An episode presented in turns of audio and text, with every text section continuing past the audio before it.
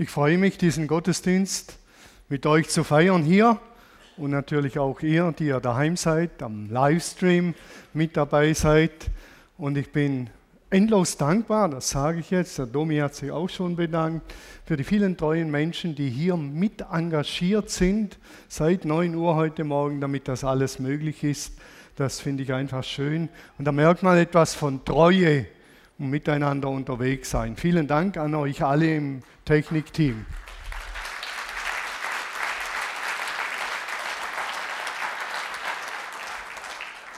Ich war dieser Tage ja im Kloster, habe dort Schweigeexerzitien verbracht und mit zu den Klostertagen und zum Schweigen gehört, dass man täglich spazieren läuft, eine gewisse Zeit. Und bei diesen Spaziergängen ist mir aufgefallen, wie viele Menschen doch Hunde haben. Extrem. Viele Menschen haben Hunde. Es gab manchmal Momente, da sind mir mehr Hunde begegnet als Menschen, weil manche Menschen zwei oder drei Hunde haben und andere haben einen Hund, aber extrem viel. Und diese Hunde haben mich an meine Teenie-Zeit erinnert. Als Teenager hatte ich auch immer einen Hund. Das gehörte mit zu meinem Leben dazu. Ihr werdet gleich einen dieser Hunde sehen. Das gehört mit dazu bei mir, dass ich einen Hund hatte. Klappt leider nicht. Okay. Das war ein Teil von meinem Leben, weil ich jetzt. Das erste Bild klappt nicht. Schade. Da war der Welpe und hier seht ihr den großen Luchs, hat der Hund geheißen, Luchs. Und der Hund war für mich wichtig, denn von meinen Eltern habe ich mich nicht besonders verstanden gefühlt. Die haben mich schon verstanden, aber ich habe mich nicht verstanden gefühlt. Und dann hatte ich wenigstens den Hund. Und der Hund, der hat mich verstanden. Der hat mir nie widersprochen. Der war nie gegen mich. Der hat sich immer gefreut, ob ich eine Stunde zu spät kam oder eine Stunde früher. Das war egal. Und wenn ich den Hund mal angeschnauzt habe und dann kam er wieder reumütig, ob jetzt ich schlechte Laune hatte oder er an dem Schuld war, der Hund war immer da. Und der Hund ist ja ein Symbol für Treue. Der Hund, der bedeutet Treue. Ein Hund ist treu. Und ihr seht hier das Bild, das ist die Geschichte mit der Bank. Da war er wohl ein bisschen eifersüchtig, der gute Hund, weil äh, ich jemand anderer noch zu meiner Seite bekommen habe, meine Frau Regina. Und dann ist er auf mich draufgesprungen, die Bank zusammengebrochen. Und war halt so. War ein, Mords, Mordstier. Treue. Ist mir eingefallen, diese Geschichte. Und ich denke heute, es war gut, dass ich diesen Hund hatte in dieser Zeit, der mich einfach verstanden hat, der da war, der treu mit mir mitgegangen ist, wo ich war, war der Hund, er war immer an meiner Seite. Treue und wie kann man der Treue die Treue halten? Geht das überhaupt in einer Zeit, in der Flexibilität das höchste Gut ist? Das ist ja ganz wichtig. Flexibilität, flexibel sein. Vieles bricht weg von heute auf morgen, ob es die Arbeitsstelle ist, ob es die Wohnung ist, ob es Freunde sind. Wie kann man in so einer Zeit der Treue die Treue halten. Und Treue ist auf der einen Seite ein Wert, der uns ganz wichtig ist. Wenn andere ihn leben, ist ja klar, ist schön, wenn man treue Menschen zur Seite hat. Selber leben ist wieder eine ganz andere Nummer. Aber wir Menschen sind darauf angelegt, dass wir Treue erleben und Treue auch selber leben. Und ich habe mich gefragt, in dieser Hundegeschichte kompensieren vielleicht viele Menschen den Treueverlust mit einem Haustier, dann haben sie wenigstens etwas, das treu ist. Vielleicht ist das so, ich weiß nicht, ich habe mich nicht länger damit beschäftigt. Auf jeden Fall haben wir zur Treue so wie ein zwiespältiges Verhältnis. Auf der einen Seite würde jeder sagen, es ist ganz wichtig, auf der anderen Seite Wer lebt eine konsequente Treue? Wer ist verlässlich? Wenn ich heute jemand frage, kannst du nächsten Samstag auf dem Bau helfen? Der Daniel macht das. dann wird, werden einige sagen, ja, ein andere weiß noch nicht. Kann ich dir am Freitagabend um 22 Uhr sagen, dann weiß ich, was ich vielleicht am Samstag vorhabe. Da hat sich enorm viel verändert. Und Treue, so sagt uns Paulus, ist eine Auswirkung, eine Frucht des Geistes, also eine Auswirkung der Liebe. Die Frucht des Geistes ist Liebe und die zeigt sich in der Freude, im Frieden, in der Freundlichkeit und unter anderem auch in der Treue. Letzten Sonntag hat Lino über die Auswirkungen der Liebe, über die Auswirkungen des Geistes gepredigt in Form von Sanftmut. Und der Heilige Geist will uns zur Treue befähigen. Die Frage ist natürlich, was zeichnet denn Treue aus? Da haben wir gewisse Bilder im Kopf. Was zeichnet Treue aus? Ich sage mal, was Treue nicht ist. Das sind so falsche Bilder, die vielleicht der eine oder andere im Kopf hat, wenn es um Treue geht. Treue meint nicht, dass man verbissen an etwas festhält. Verbissen und verbohrt, das war schon immer so und das muss so bleiben und das machen wir immer noch so und das muss unbedingt immer so gemacht werden. Manchmal fordert die Treue sogar, Dinge loszulassen. Also wenn ich unser Gemeindeleben hier anschaue, was wir hier ändern immer wieder, um unserem Grundauftrag treu zu bleiben, zeitgemäß Menschen mit der besten Botschaft der Welt zu erreichen, dann müssen wir ständig die Gestaltung ändern. Die letzte große Änderung war diese LED-Wand. Die hat eine Menge Geld gekostet. Wenn wir treu bleiben würden, stur am Alten festhalten, würden wir immer noch, vielleicht kennen es noch fünf oder zehn Leute aus den langen Heftlein singen, von den blauen Himmelsauen. Als Kind hat man dann gesungen, Himmelsauen äh, kann man auch. Und ständiger Wandel gehört mit dazu. Also wer treu sein will, der sollte das nicht verwechseln mit, es muss immer alles so bleiben, wie es war. Meine Frau und ich sind über 40 Jahre verheiratet. Da hat sich vieles verändert im Treusein. Also das heißt nicht festhalten am Alten. Bei der Treue geht es auch nicht um Prinzipienreiterei oder darum, etwas zu tun, weil man es schon immer so getan hat. Das sind die Prinzipien und die stehen unumstößlich fest. Es geht auch nicht um Sturheit bei der Treue. Man darf Treue und Sturheit nicht verwechseln. Und es geht bei der Treue auch nicht um Bequemlichkeit, die sich über Jahre breit gemacht hat. Weil wir es halt schon immer so machen. Und ich bin ein treuer Mensch, also mache ich es weiter so, weil ich zu bequem bin, neue Wege zu gehen. Darum geht es sicher nicht. Unter Treue versteht man, und da muss ich nicht allzu viel dazu sagen, unter Treue versteht man eine innere, tiefe, feste Bindung einer Person zur anderen Person. Man geht einen Bund ein, eine Verbindung. Man lässt sich auf den anderen ein oder auch auf eine Gruppe. Man ist einer Gruppe treu. Man kann auch einer Sache treu sein. Wir geben alles hier am Bau. Wir geben alles und wir sind treu in dem, was wir tun. Da kann man sich verlassen. Das ist auch einer Sache gegenüber. Der Ring, der Ring ist ja das Zeichen der Treue. Und übrigens die Farbe Blau. Deshalb bin ich heute blau angezogen. Also ja, ich denke was beim Anziehen am Sonntagmorgen. Blau ist die Farbe der Treue und der Ring, der Ehering, ist das Zeichen der Treue, denn der Ring hat keinen Anfang und kein Ende. Und da werden ja extrem viele Eheversprechen einander gegeben, fulminante Eheversprechen.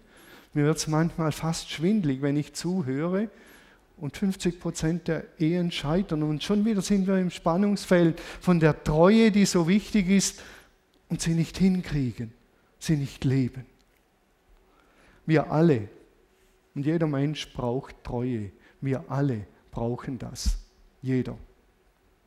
Wir sind auf Gedeih und Verderben darauf angewiesen, einen Anker zu haben. Einen Ort, und wenn es nur der Hund ist, der zu uns steht, der da ist, auf den man sich verlassen kann. Wir brauchen das, damit wir leben können. Es geht schon los bei einem neugeborenen Kind. Ein neugeborenes Kind braucht Treue, die Treue der Mutter. Das Kind hat keine Chance zum Überleben, wenn die Mutter nicht das Kind stillt, wickelt, nach ihm schaut. Es hat keine Chance.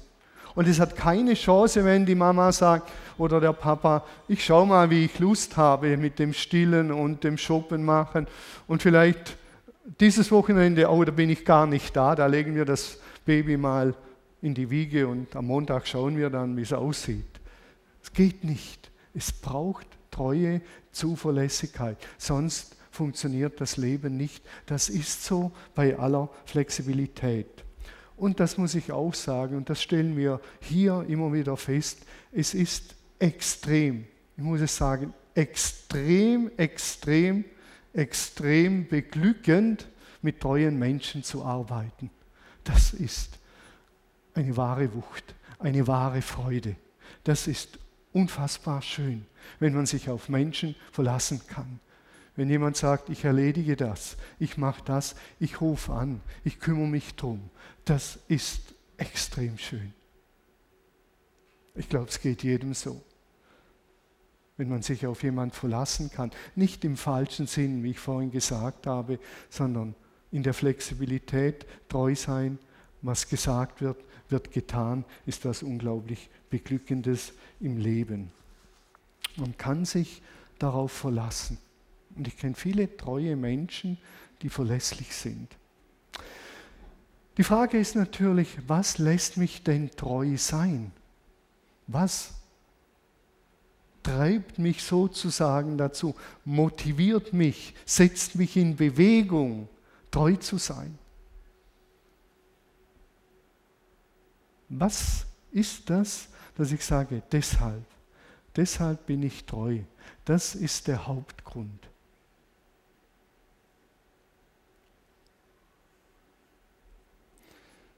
Ich sage es ganz einfach. Was bei mir mich motiviert, treu zu sein, ist der treue Gott. Das mag jetzt banal und fromm klingen, aber tief innen treibt mich das an.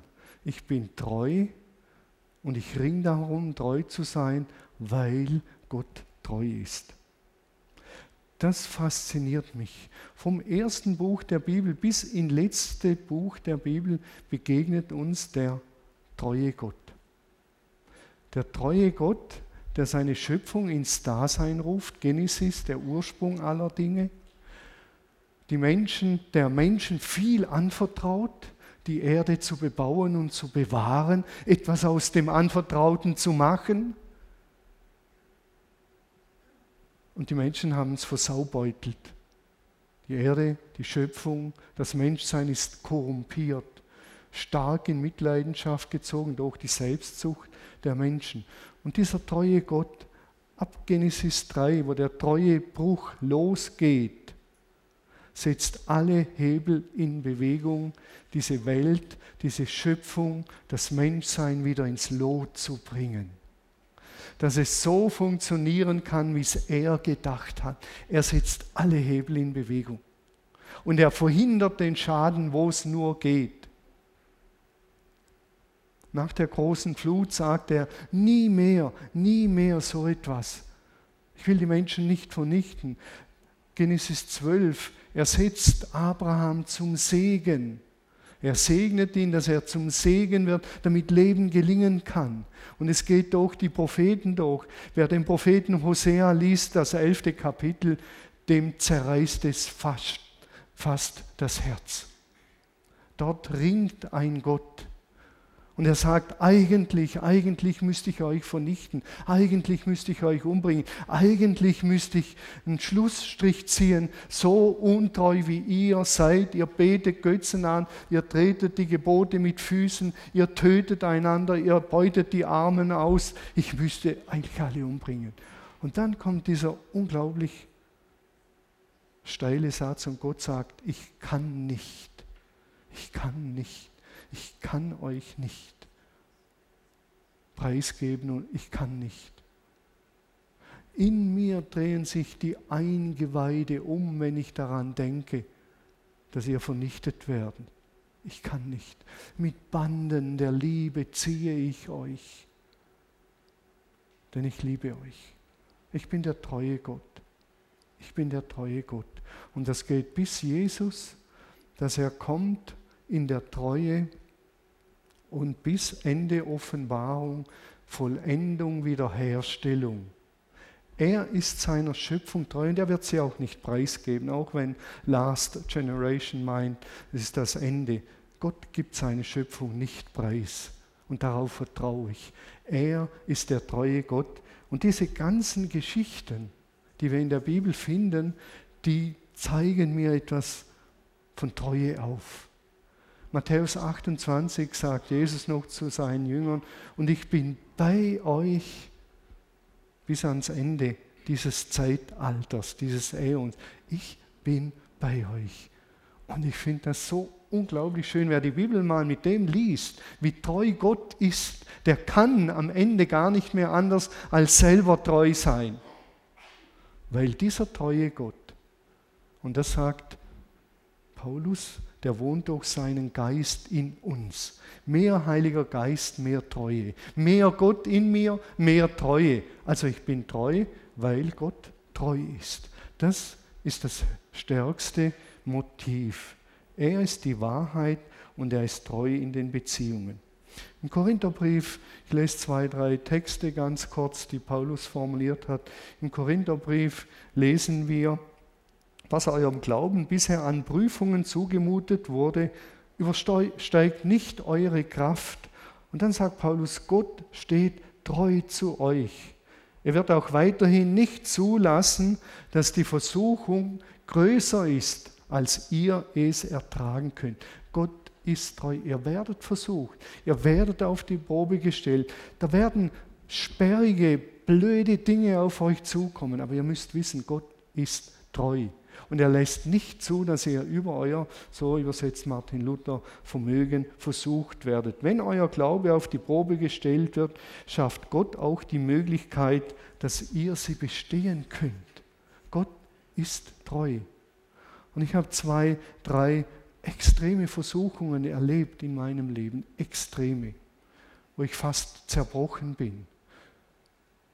Und ich habe erlebt und ich habe Gott immer wieder daran erinnert und ich habe gesagt, Jesus, du hast gesagt, du lässt nicht zu, dass ich über meine Kraft versucht werde.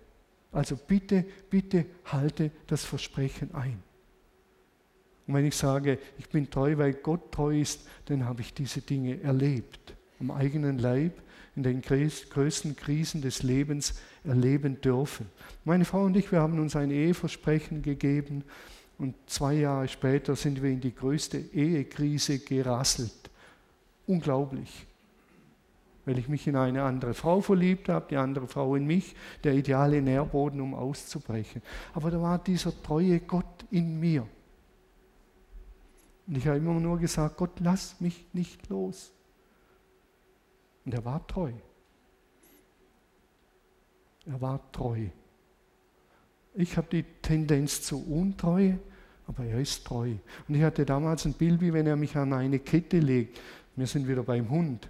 Ich bin auf einem Hof aufgewachsen da hat man so Hofhunde und das war ja wäre heute Tierquälerei, die waren an einer Kette und man wusste genau, der Hund vom Nachbar, der kommt bis hierher und nicht weiter. Und dann ist man hin und hat, ja, hat ihn erschreckt und dann kommt er, springt in die Kette wie verrückt. Aber er kommt nicht zu einem. Und Gott hat gesagt, Thomas, ich nehme dich ernst, ich bin dir treu, ich nehme dich an die Kette. Du kommst bis dahin, aber weiter geht nicht. Es sei denn, ich soll dich loslassen. Gott ist treu. Er ist treu. Er ist treu. 1. Johannes, äh, Römer 3,3 lesen wir. Dort sagt Paulus, zwar sind einige ihre eigenen Wege gegangen, die sie gehen wollten, einfach so gelebt, wie sie wollten. Und dann sagt er, aber was ändert das? Kann die Untreue dieser Menschen etwas, etwa Gottes Treue aufheben? Niemals. Gott steht auf jeden Fall zu seinem Wort, auch wenn alle Menschen Lügner sind. Alle Menschen lügen, aber Gott steht zu seinem Wort. Die Untreue der Menschen, die Untreue des anderen kann Gottes Treue nicht aufheben. Muss man sich vorstellen.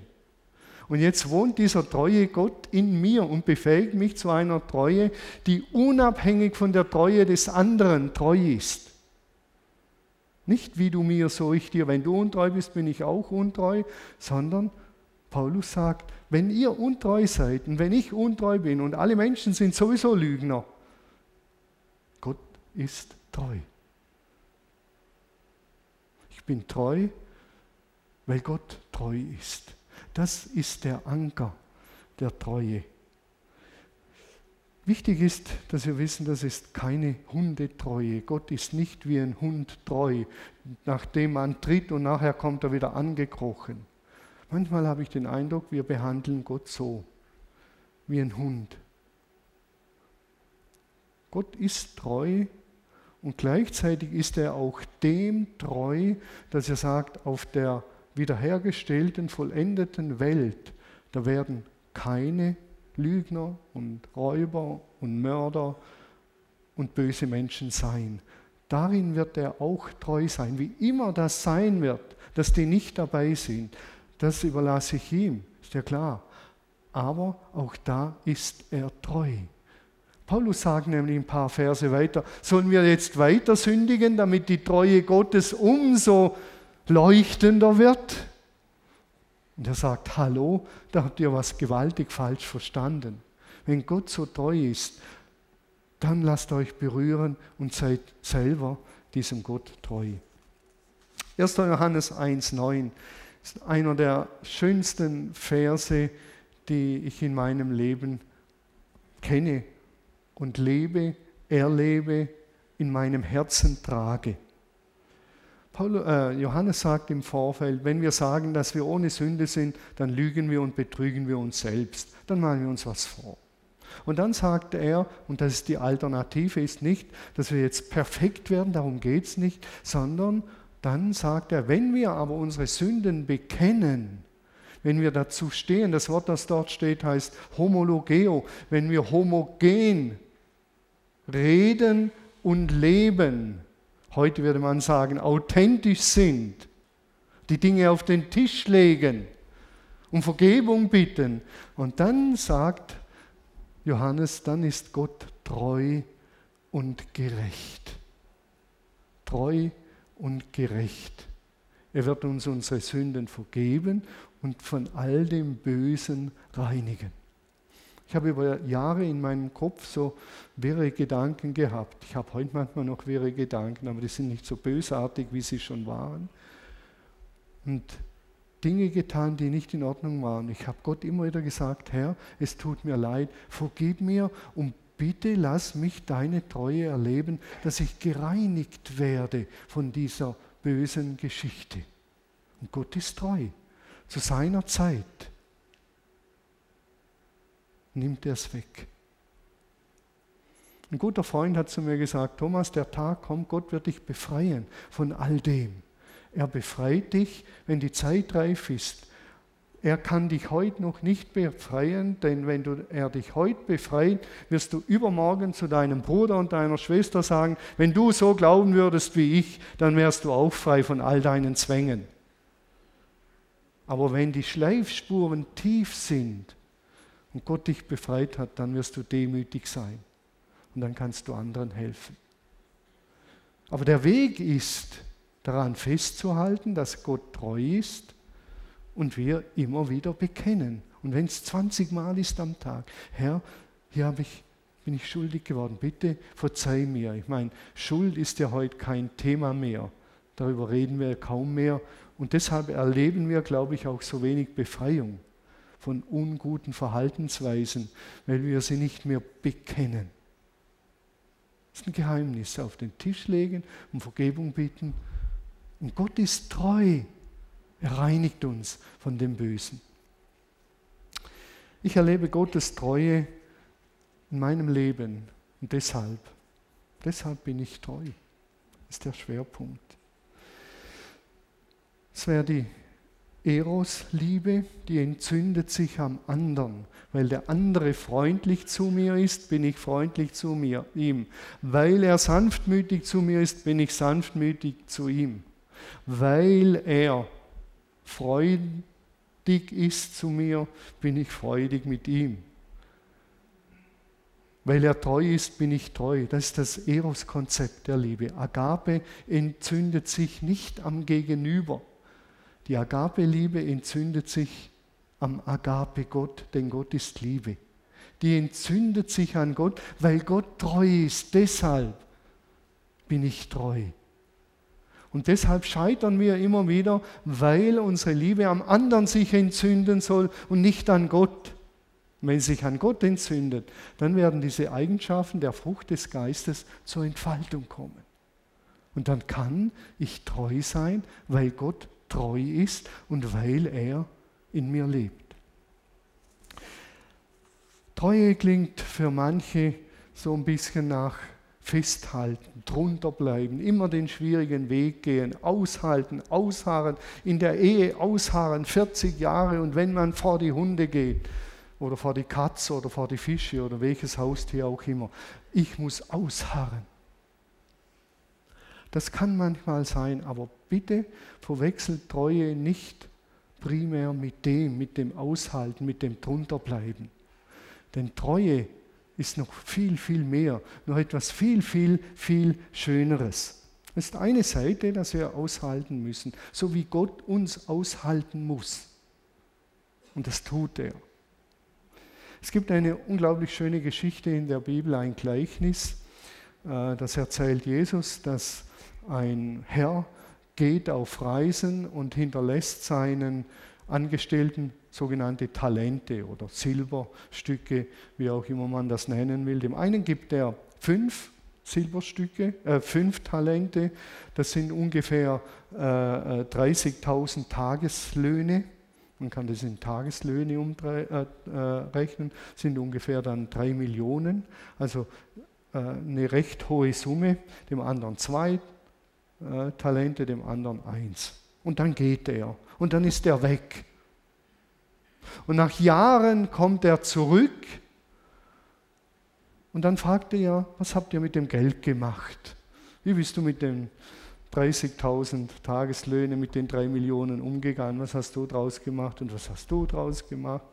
Mit der etwas kleineren Summe und du mit der noch. Was, was, was habt ihr draus gemacht? Und dann kommt der eine und er sagt, ich habe die 30.000 Tageslöhne, also die 3 Millionen verdoppelt. 6 Millionen draus gemacht. Hier sind 6 Millionen. Und der letzte sagt, ich habe das Geld vergraben, denn ich weiß, du bist ein harter Herr. Ich habe es vergraben. Und dann sagt der Herr zu dem, der es verdoppelt hat, der mit den fünf Talenten und der mit den zwei, die haben verdoppelt. Er sagt zu ihnen, sehr gut, super, sehr gut, sagte der Herr, du bist ein tüchtiger und treuer Diener. Du bist ein tüchtiger und ein treuer Diener. Du hast dich in kleinen Dingen als zuverlässig erwiesen, darum werde ich dir auch Größeres anvertrauen. Komm zum Freudenfest deines Herrn da spürt ihr etwas, was Treue auch ist. Treue hat eine schöpferische, kreative Seite.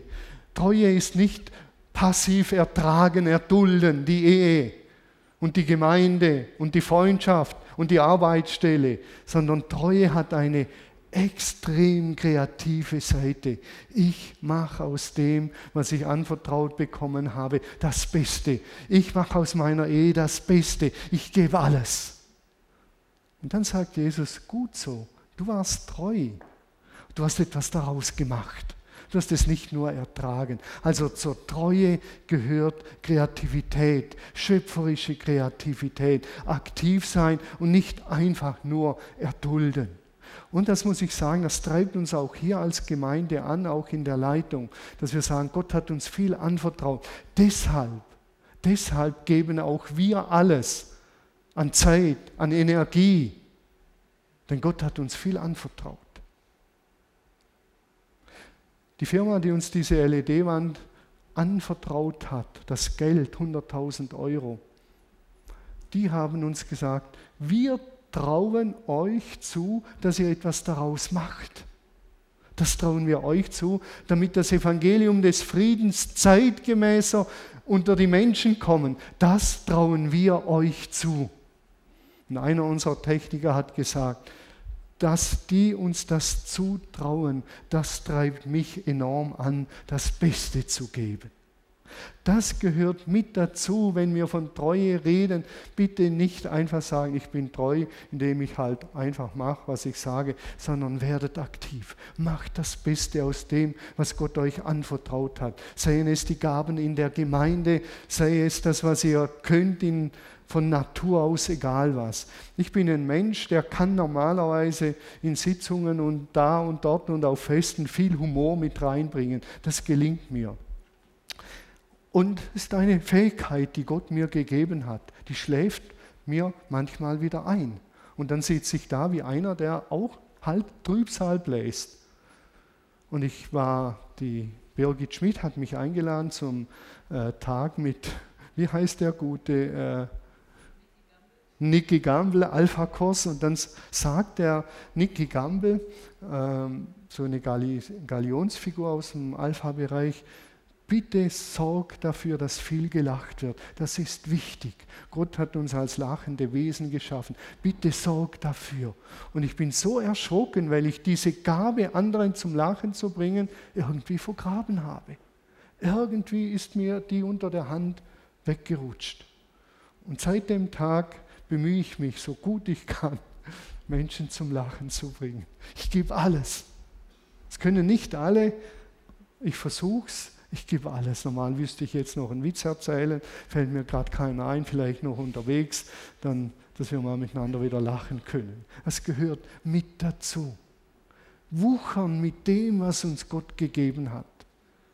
Das ist treu sein, gut so, du treuer und tüchtiger Mensch. Es gibt Treue ohne Kreativität, die wird irgendwann langweilig. Und es wird, gibt Kreativität ohne Treue und die taugt auch nichts, weil man dann mit der Zeit unglaubwürdig wird. Es braucht beides. Kreativität ist wichtig und Treue im Aushalten, im Dranbleiben. Der letzte Knecht, und da sind wir wieder bei dem, was ich vorhin gesagt habe, der letzte Knecht, der bekommt das Urteil, als er dem Herrn das bringt und nichts daraus gemacht hat, da antwortet der Herr, zornig antwortete ihm darauf sein Herr, was bist du für ein böser und fauler Verwalter, werft ihn hinaus. Also das ist kein Spiel, das wir spielen. Und am Ende wird es für alle gut. Da ist, schwingt immer, wie immer das sein wird, ein Ernst mit, immer. Die Treuen, die Kreativen, die Fleißigen, die etwas bewegen wollen.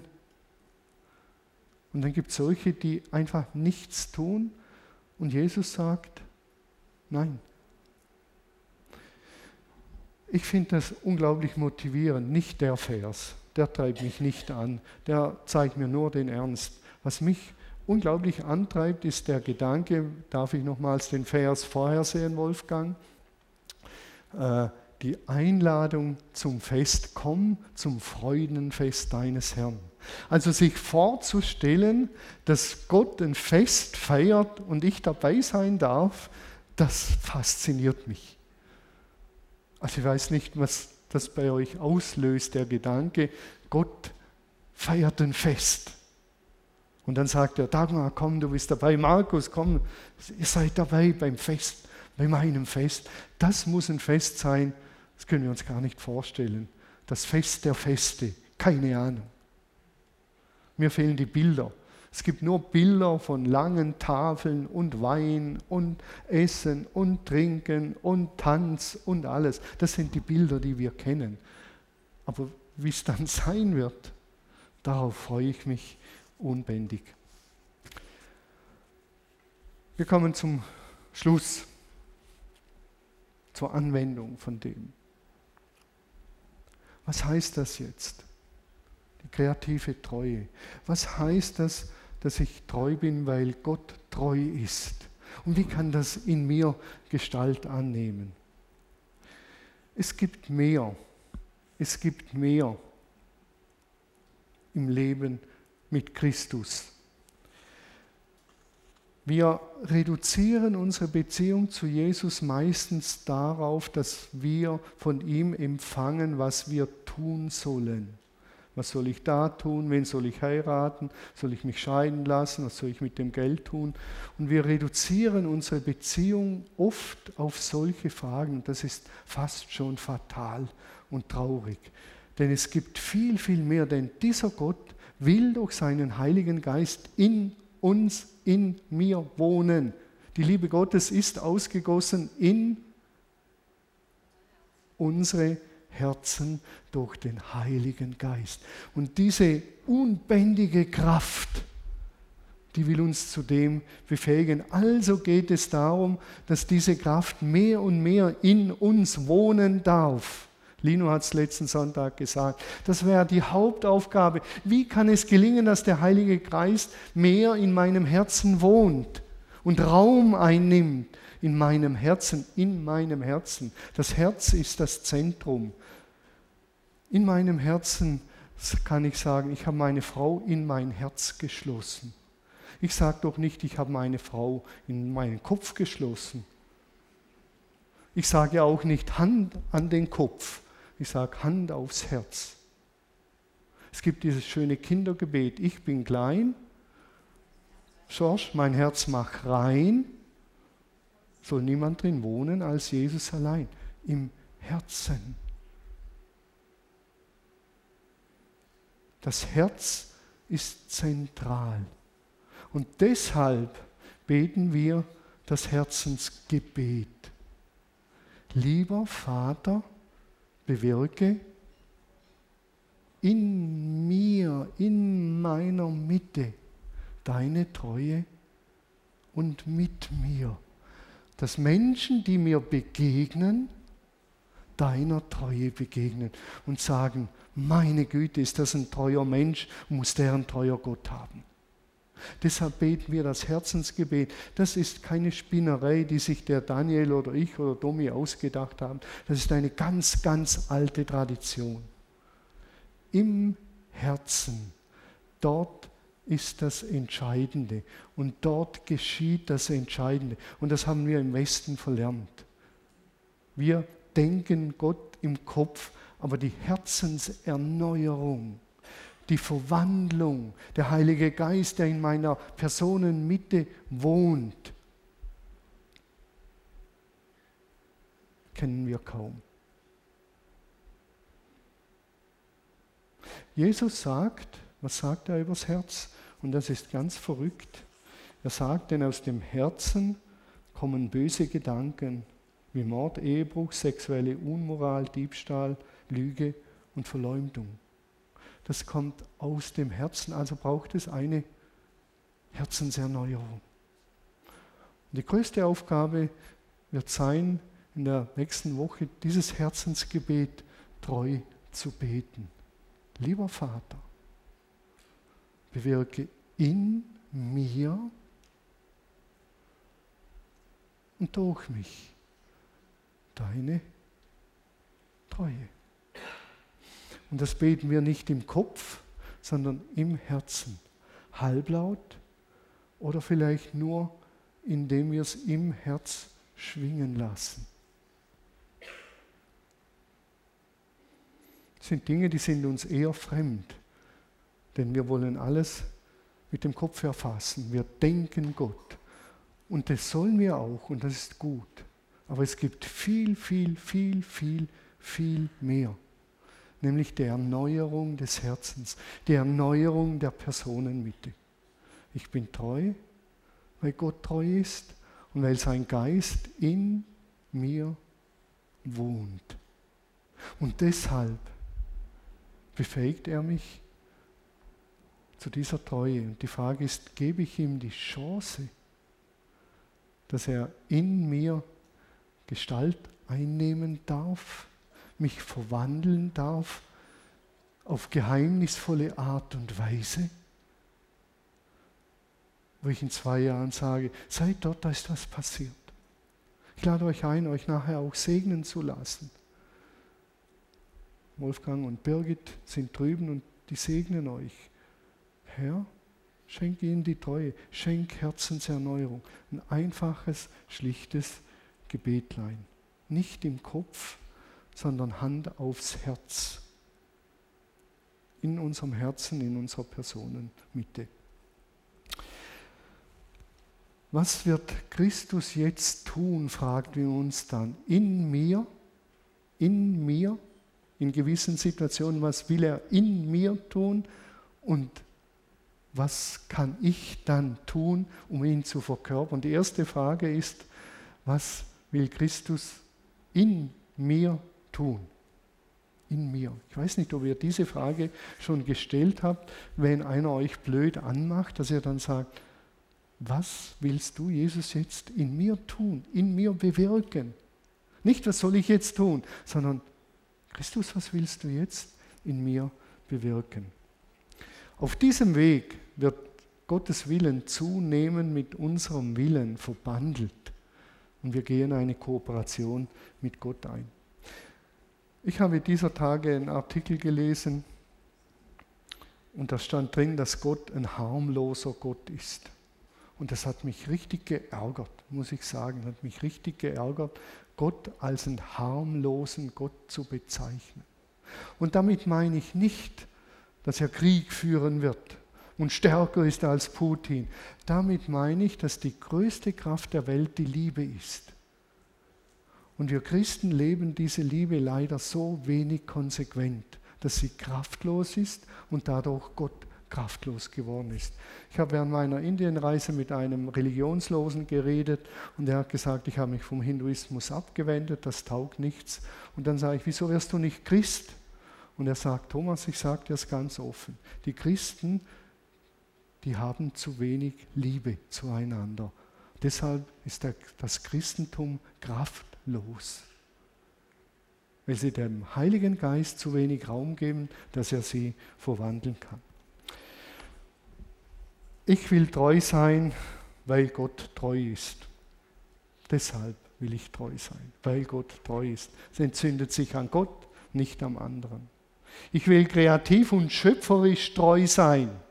Kreativ und schöpferisch treu sein, weil Gott es ist. Lest die Bibel und ihr werdet fasziniert sein von diesem schöpferisch kreativen, treuen Gott. Und ich will treu sein, weil Gott mich bei einem gewaltigen, und rauschenden Fest erwartet. Nicht beim Festrausch, sondern beim rauschenden Fest wird er mich erwarten. Und da freue ich mich unbändig darauf. Und deshalb will ich treu sein. Amen. Ich bete jetzt noch ein Gebet mit uns, das mich angesprungen hat und das von dieser gewaltigen Kraft spricht, die in uns wohnt. Das ist ein Gebet von Paulus. Und das beginnt so, Paulus betet, daher beuge ich meine Knie vor dem Vater. Und das tue ich, wenn ich das Gebet bete. Darum beuge ich meine Knie vor dem Vater, nachdem jedes Geschlecht im Himmel und auf der Erde benannt wird, und ich bitte ihn, Vater, Schenke ihnen aus dem Reichtum deiner Herrlichkeit die Kraft, die dein Geist zu geben vermag und stärke sie eben innerlich. Durch ihren Glauben wohne Jesus in ihren Herzen.